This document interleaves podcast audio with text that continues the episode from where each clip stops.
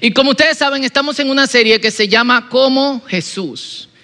Es cómo nosotros podemos ser igual a Cristo o cómo nosotros podemos acercarnos a la imagen de Jesús en nuestras vidas, lo cual es, un, es el propósito. De hecho, es para lo que nosotros todos fuimos creados. Fuimos creados para ser personas viviendo a imagen y semejanza de Dios. Amén. Y lo que hace Jesús es precisamente, precisamente esto, nos muestra cómo Dios es en su humanidad y también en su divinidad para que nosotros, para que para nosotros sea posible vivir eh, para Dios. Y lo que estamos haciendo en estas semanas es yendo en tres movimientos esenciales, o cuatro, de estar apartados, a ser llamados, es decir, de un observador a ser un participante pero también de ser un participante a participar activamente en la vida de Jesús, a caminar con Él, a verlo. Y hoy vamos a hablar un poquito más en este, en este sentido y de ahí invitar a Jesús a participar activamente en nuestras vidas, que es, como vamos a ver hoy, uno de los de las cositas en que de alguna u otra forma tropezamos, la cometemos. Y muchos hacen las cosas de Jesús, pero no invitan a Jesús a sus cosas. Muchos hacen las cosas de Jesús, pero no invitan a Jesús a sus cosas. Esto parece como, como extraño. ¿Por qué yo invitaría a Jesús a que escuche a mi jefe? Eh, Dios lo bendiga. Se rieron porque saben lo que ustedes querían decir, ¿verdad? ¿Eh? Pero ninguna palabra corrompida saldrá de mi boca. Dios le bendiga, Dios le bendiga. Eh, eh, muchas veces estamos en ambientes donde no invitaríamos a Jesús, pero es precisamente lo que hace la gran diferencia en nuestras vidas, porque los espacios en que estamos con Jesús, en referencia a los otros espacios de nuestra vida, representan solamente un 5% de todo lo que hacemos y vivimos, ¿sí o no? Entonces estamos menos tiempo con Jesús que con toda la demás gente. Y eso incluye gente que tú amas, pero gente que tú no soportas. Y tienes que soportarla en el nombre de Jesús. Pero si no invitas a Jesús, te va a ser difícil soportarla. Es así. Y hoy estaremos conversando sobre el link, el elemento que hace, la cosa, la diferencia que hace en nuestras vidas, esta acción para llegar a ese punto en donde no solamente estamos observando a Jesús cómo vive, qué hace y todo lo demás en los espacios donde Jesús actúa activamente, es decir, en nuestro caso sería en una congregación de una comunidad de fe, en un discipulado, en un estudio bíblico, en nuestros tiempos de oración, a cómo invitamos a Jesús al resto de nuestro día para que Jesús esté activamente participando en todo lo que hacemos, si queremos. Si queremos. Yo estoy consciente que algo dice, dice, de algo que dice la palabra, dice, algunas cosas da vergüenza mencionarlas, o sea, da vergüenza mencionar lo que algunos hacen en privado. Y yo sé que a algunos le costaría por esto invitar a Jesús a su espacio, pero quizás esas cosas que haces en privado de la cual te avergüenzas, si a otro le daría vergüenza decirlas, no pasarían si invitases a Jesús a ese, a ese espacio. Y para esto se necesita intencionalidad. Y quiero aclarar, intencionalidad no es el link, pero intencionalidad es el punto, es un punto diferencial en todo lo que nosotros hacemos como, como creyentes. A veces estamos esperando que el Espíritu Santo haga la obra, pero el Espíritu Santo está esperando que tú obre. Porque Él ya ha hecho su trabajo, pero no hemos respondido a su trabajo. Yo quería ser pianista clásico. Se burlan, ¿verdad? Pero bueno, eh, lamentablemente por mi situación económica, yo crecí en un barrio pobre de, Santo Domingo, en una época en donde el transporte público era peor que ahora, es decir, era transporte PU. Tres puntos. Eh, y eh, obviamente eso impidió que yo iniciara a tiempo, porque en, mi casa no había un carro. Mi papá tenía una Vespa cuando no estaban, cuando tener una Vespa no era eh, cool. Y yo me acuerdo que nosotros decimos, la Vespa, Bota eso, papi. Se desbarató y después andábamos en carrito público. ¿Quién iba a salir de su trabajo para llevarme a mí al conservatorio? Muchacho, trabaja, métete a mecánico, debajo de un carro, pinta una casa, lo que sea. Así que mi situación económica hizo que yo entrara un poquito más tarde. Cuando yo lo compartí, lo vocié a un grupo de personas. Recuerdo que mi profesora Belkis, de tercero de la primaria en el Colegio Evangélico Dominicano, me dijo, tú nunca vas a ser un pianista clásico porque tú tendrías que empezar a los cinco años. Y fue como, ¡Para ser pianista clásico! Pero le di. Eh, y luego el instrumento es caro. No es como ahora que tú consigues un piano en el mundo del juguete y le das para allá. en esa época un pianito de eso era como tener un pianito profesional. No teníamos ese, ese dinero. Yo llegué a 8% del camino. Y déjeme decirle, eh, entre, entre todas las cosas, llegué a tocar piano, toqué en una banda de rock clásico, o él tocaba batería ahí. De hecho, estamos en el libro de la historia del rock dominicano. Full.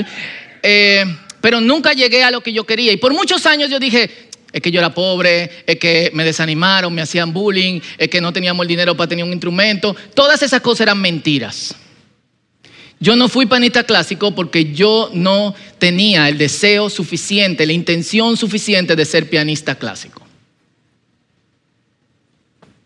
Y eso no lo pensé hasta hasta recientemente. Yo no le puse la, intención a eso. La, culpa no era de mi situación económica, la culpa no era del bullying, la culpa, la culpa no era de que yo no tenía un buen instrumento, la culpa era mía, en cierto modo. Nunca iba a llegar porque no le dedicaba tiempo. Y muchas veces nosotros no llegamos a donde tenemos que llegar como creyentes porque no le dedicamos esa intencionalidad que requiere. Y queremos sí que Dios actúe en nuestras vidas, pero ¿cómo estás actuando?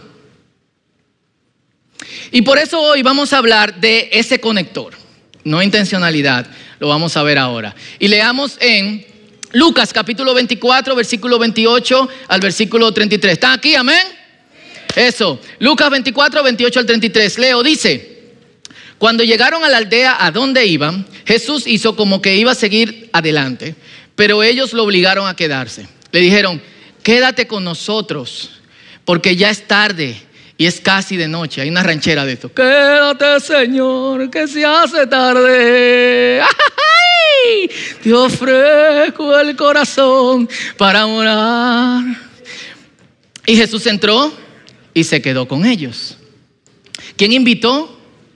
Jesús invitó. Jesús invitó. ¿Quién invitó?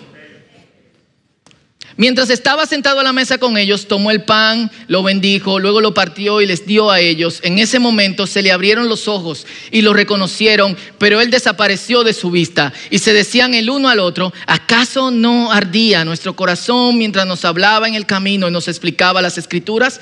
En ese mismo instante se levantaron y volvieron a Jerusalén. Esta es la famosa historia de los discípulos que van camino a Maús, que usualmente se predica solo en Semana Santa. Y hay muchas cosas a destacar de estos, de estos discípulos. Pero lo importante, creo que lo más importante a destacar es que mientras iban caminando con Jesús, y Jesús no era otra persona mientras, después de que resucitó. Tenía un cuerpo glorificado, pero su apariencia era la misma. Jesús no usaba mascarilla y gafas para que, para que los tipos no lo conocieran durante el camino. Oye, quítate la gafa y la mascarilla para ver quién tú eres. No estaban en tiempo de pandemia. Pero aparentemente el haber estado alrededor de Jesús no era suficiente para conocer a Jesús. Lo repito nuevamente, aparentemente el haber estado alrededor de Jesús no era suficiente para conocer a Jesús. Y esto es crítico. No es ni siquiera que no conocen la voz de Cristo. No es ni siquiera que, que, no pueden identificarlo porque tiene otra ropa. Es que ni siquiera pueden conocer su cara durante un camino que es largo. Emmaús queda en Jerusalén, en, el área de Jerusalén, en un pueblecito que ahora es árabe que se llama Abu Ghosh. Tienen el mejor humus que hay en, en Israel. Va, son unos 15, 20 kilómetros, quizás menos. Así que ellos iban caminando hasta llegar a este, a este lugar. Quizá era famoso por su humus desde esa época, no sé. pero se estaban retirando de ser discípulos. Y el punto más crítico no es, si me permiten repetir esto, creo que en la repetición está la clave, que, que se estaban retirando de ser discípulos. El punto más crítico es que aún retirándose no conocían el rostro de Jesús. ¿Conoces el rostro de Jesús? Sí, has estado alrededor de Jesús. Sí, oras cuando tienes algún tipo de problema. Probablemente lees la Biblia. Probablemente te manda alguien un mensaje de 10 o 5 minutos cada día entre los 50 mil devocionales que te envían en los grupos de WhatsApp cada mañana. Y escuchas dos o tres y te empapas con la palabra. Quizás te sabes dos o tres versículos bíblicos, pero conoces el rostro de Jesús. Y aquí es que entra el elemento conector, se llama intimidad. Intimidad, dilo conmigo, intimidad. Pero dilo, intimidad. Yo sé que es incómodo, a nadie le gusta. Yo sé que tú estás mirando a la persona que te invitó y tú le dijiste, tú me dijiste que no, no me iban a hacer decir, repetir nada. Intimidad, tú tienes intimidad. Aprendemos a vivir con Jesús en la intimidad. Aprendemos quién es Jesús en la intimidad. Y para eso debemos abrir nuestros espacios íntimos a Jesús no es solamente participar con Jesús en sus espacios íntimos, no es solamente hacer esto, es invitar a Jesús donde hemos estado comiendo, caminando, eh, trabajando, cocinando, riendo, con amigos, también en esto, congregándonos, orándonos, orando en estudios bíblicos. Y orándonos. Es eso. Y es simple, es el link, es el enlace que nos, falta. No es solo recorrer el camino con Jesús. No es solamente ver a Jesús en la distancia, escuchar su palabra y decir, oh, qué bueno ese mensaje, gloria a Dios. Es sentarnos también con Jesús. Pero para esto debe haber un simple deseo, no debe haber más que un simple deseo. Yo tenía un simple deseo de ser pianista clásico, eso no llegó a ninguna parte. Muchos tienen un simple deseo de ser cristianos eso no te va a llevar a ninguna parte, lo siento. Requiere un poquito más. Tenemos que ultra desearlos. Los discípulos iban caminando con Jesús, pero su corazón seguía duro. Lo que necesitaban era este enlace, intimidad. Y la intimidad tiene sus intríngulis. Al menos que tú seas un forever alone, ¿Tienes amigos, sí o no? ¿Quiénes tienen amigos? Levanten su mano. Full. ¿Quién no tiene amigos? No la levante. Pase al frente. Yo voy a pasar con él también ahora. Uno tiene muchos amigos, pero no todos los amigos son íntimos. Y aunque la amistad puede darse espontáneamente, ¿sí o no? La mitad se da. ¿Cómo tú lo conociste? No, estábamos un día en una guagua y estábamos hablando y no sé cuánto, y estudió lo mismo que yo, y vivíamos en el mismo barrio cuando éramos chiquitos, y somos panas de hace algunos años, comimos en la casa, lo que sea, ta, ta, ta. Eso pasa como, como espontáneamente, pero la intimidad no es espontánea. Nadie es como, oh, soy íntimo contigo, ya. Esa vaina no pasa, no sucede. Hay amor a primera vista, pero no hay intimidad a primera, ni segunda, ni tercera vista. La intimidad requiere como el, ok, podemos ser íntimos. Y de hecho requiere una invitación. Si bien el amor, yo creo que el amor es una decisión. Yo siempre se lo digo a las parejas. Tú estás con la persona que estás novio o esposa o esposo o novia porque tú decidiste. ¿Había más mujeres, sí o no? ¿Y había más hombres? ¿Por qué tú elegiste esa? Porque tú decidiste.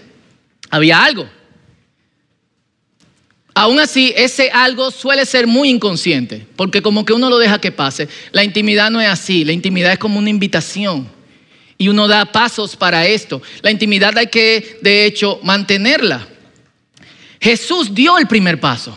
Y es lo que hemos visto. ¿Quién llamó primero? Jesús. Vengan, yo los haré eh, pescadores de hombres. Sígueme y te haré mi discípulo. Oigan, cáiganme atrás. Dos discípulos le dijeron, oye, ¿para dónde tú vas? Vengan, Síganme, le voy a enseñar dónde, dónde yo vivo. Jesús dio ese paso. Y lo increíble de ese paso es que Jesús se mostró no solamente con toda su gloria y poder. Los discípulos no solamente vieron a Jesús sanar a ciegos. Eso es loquísimo. Usted se imagina estando delante de, en, en, un espacio, no eran cultos que celebraban para esto, eran ciegos que gritaban, Jesús, sáname. Y el tipo va con sus ojos probablemente blancos porque tiene eh, las, las, córneas destruidas o lo que sea. Médicos, perdónenme, pero soy un simple pastor de Santo Domingo, no puedo decir nada técnico. Y de repente la gente ve como delante de sus ojos los ojos de unas personas cambian hasta ver. Qué loco sería que una persona que tiene los pies pequeños por el polio de repente empieza a ellos vieron todo esto. Jesús se mostró con todo su poder. Algunos lo vieron transfigurados hablando con Moisés y Elías como si tuvieran Starbucks con Juan y Pedro. Pero Jesús también se mostró llorando. Jesús también se mostró enojado. Yo le he dicho otra vez, no ven la idea de que Jesús es todo paz y amor y.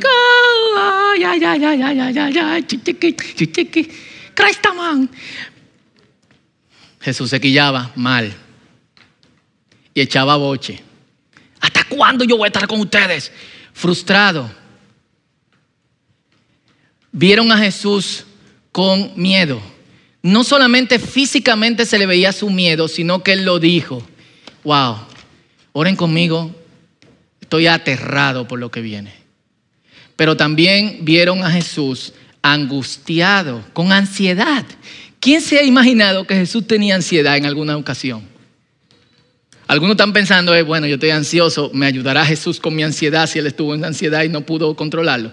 Bueno, pongo solo emociones que consideramos negativas y que consideramos de gente débil. De hecho, algunos aquí tienen y sienten algunas de estas cosas, pero no lo muestran a otros.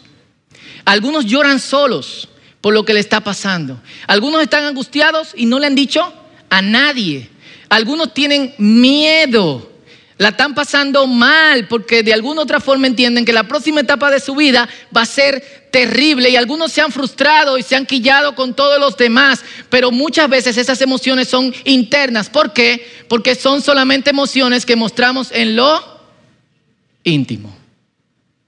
Tú no lloras delante de todo el mundo. Si tú estás frustrado porque te quemó el profesor o porque eh, te va mal en el trabajo y vas a llorar, especialmente hombre, que yo no lloro porque soy muy macho. Uno solamente llora, al menos que, de alguna otra forma sea eh, muy sensible. Hay gente, de hecho, muy sensible. Uno hace esto, ¿dónde? En lo íntimo. ¿Y qué hizo Jesús?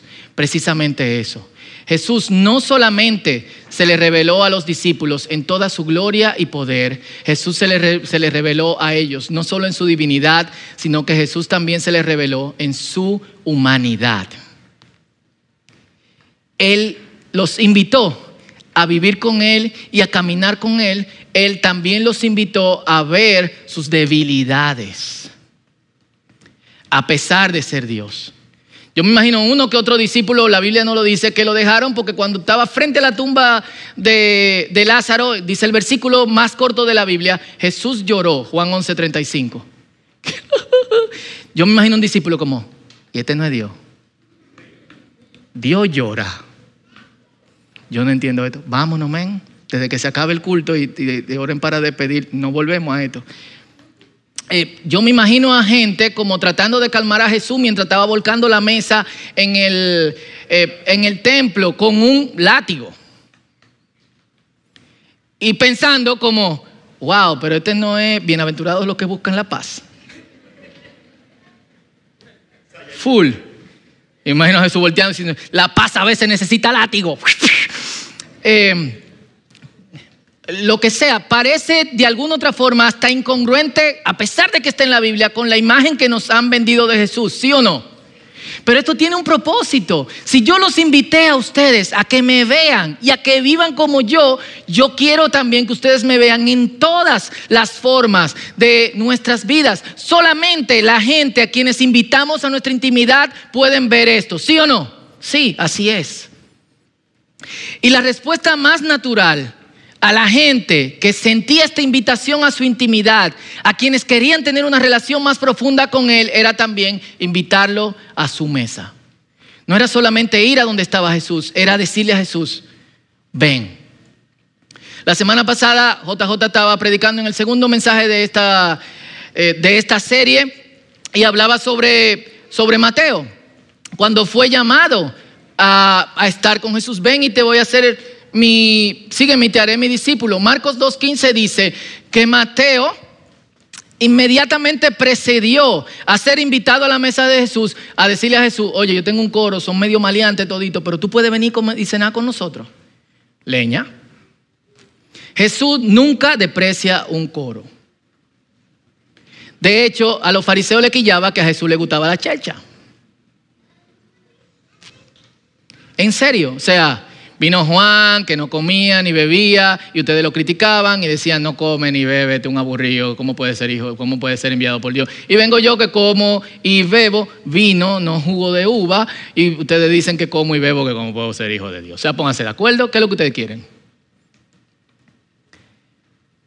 Y de hecho, ese encuentro con Mateo fue uno de los encuentros más criticados de Jesús. ¿Por qué tú comes con gente que, es recaudador de impuestos, corrupto, prostituta, gente de mala fama? Y, bueno, vean el mensaje de la semana pasada. Eh, María y Marta, después de haber sido invitadas a estar con Jesús, de hecho, dice la Biblia que de María Jesús sacó siete demonios. ¿Y qué fue lo próximo que hicieron? Jesús, tú puedes venir a nuestra casa y cenar con nosotros. Juan 10 del 38 al 41. Eh, búsquenlo.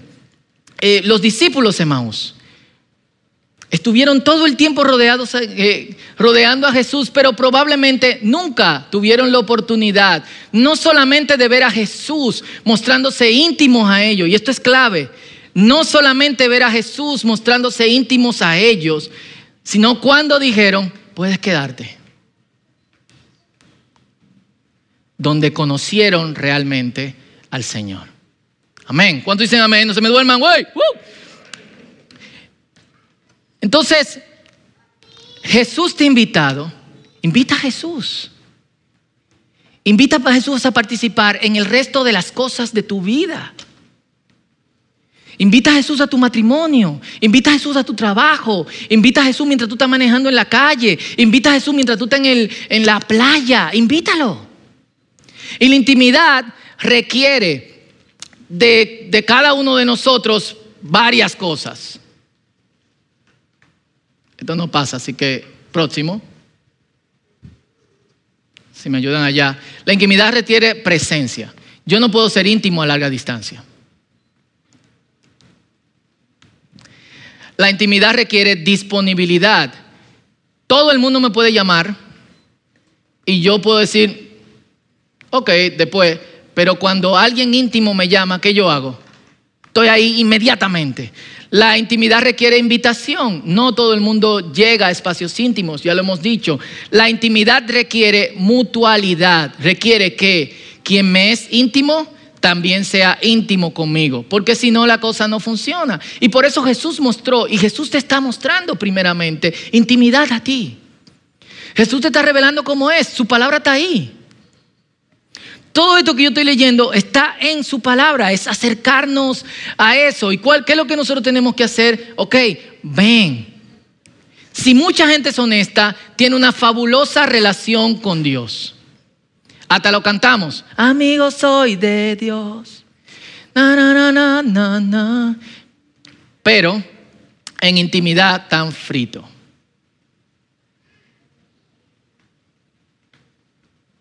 No hay tiempo en oración porque la oración lo desespera. No hay lectura de la palabra porque, vaya, no entiendo todo esto. Y dejémoslo ahí. Todo lo que Dios le diga, nítido, menos invitar a Dios, invitar a Jesús a nuestra mesa. Y yo quiero que lo vayas pensando, si realmente tú quieres ver a Jesús actuando con poder, no en la vida de otros, sino en tu propia vida, ¿quiénes quieren eso? ¿Quiénes lo quieren de verdad? Yo quiero ver a Jesús actuando con poder en mi vida. Si queremos ver a Jesús actuando con poder en nuestras vidas una y otra vez, tenemos que invitar a Jesús a nuestra vida. No podemos solamente participar en la vida de Jesús. Entonces, mucha gente hace esto. Hey, qué chulo la idea de Dios, pero nunca invitan a Dios a, su mesa. Es como, como el tipo que tiene una relación y todos los ejemplos van a ser imperfectos pero permítame hacer esto. Es como, como la persona que tiene una relación de amistad muy cercana a una muchacha. Y como que la cosa se va acercando al punto en que todos ven que podría haber intimidad. Y le dicen al muchacho, dime, ¿qué tú piensas? ¿Te gusta? Es muy inteligente ella. Se ríe muy bonito. Pero ya. Dios es muy chulo. Aperísimo. Pero ya. Y Jesús no se opone a tus cosas. Nosotros lo hemos hecho opuesto a nuestras cosas. Dale cabeza. Nosotros. Y es tiempo, si queremos estar cerquita de Jesús y queremos verlo con todo lo power, tenemos que empezar a apartar un tiempo y un lugar específico para Él que no se mueva. Casi todo el que tiene tiempos de oración y tiempos de lectura en la palabra son tiempos de oración y tiempos de lectura que se mueven. Casi todo el mundo que tiene tiempos específicos donde se puede desarrollar esta intimidad lo baraja. Vamos a poner eso en nuestra agenda. Ponlo literalmente, agarra tu celular, abre el calendar y pon Cita con Jesús, 9 de la mañana estoy con Jesús. 8 de la noche, martes, estoy con Jesús. 5 eh, de la tarde, sábado, estoy con Jesús. Cuando alguien te pregunte y tú le digas, oye, ¿qué tú vas a hacer el sábado a las 5 de la tarde? Déjame ver. Yo creo que no tengo nada, pero, pero veo. No, loco, no puedo. Tengo un compromiso. No te pase de que, no, men, no puedo, estoy con Jesús. Y aleluya. Wow, tú deberías estar con Jesús también. O sea, nítido. La cara de tu amigo va a ser digna de meme. Le tiro una foto porque se gana muchísimo cuarto con eso, pero bueno. O sea, full, aparta tu tiempo para Jesús. ¿Por qué se mueven los tiempos de intimidad con Dios? Tú no, Dios no es la persona más importante en tu vida. ¿Por qué la mueves? Full, entonces vamos, vamos a hacerlo. Y Jesús acepta a todo el mundo. Pero la cuestión está en los que aceptan a Jesús. Y esto es lo que dice la palabra en Juan 1.12. Los suyos vino, a los suyos vino y los suyos no le recibieron. ¿Pero qué? A los que creen en su nombre, a los que le recibieron y creen en su nombre, les dio la potestad de ser hechos hijos de Dios. Hay un condicional. No es solamente estar en la periferia de Jesús, ve lo que está haciendo, eh, apareciendo por aquí de vez en cuando, en una, otra reunión, orando cuando tenemos en medio de problemas. Es estando ahí cara a cara, de modo que en los momentos más críticos de tu vida tú puedas conocer a Jesús actuando. Es la razón por la cual no vemos a Dios muchas veces actuando en nuestras vidas, porque no hemos dedicado tiempo a conocerlo cuando no estamos en problemas. Cuando estamos en problemas, si Él aparece, no sabemos que Él que está Entonces, existe este condicional a los que le recibieron, pero creen en su nombre.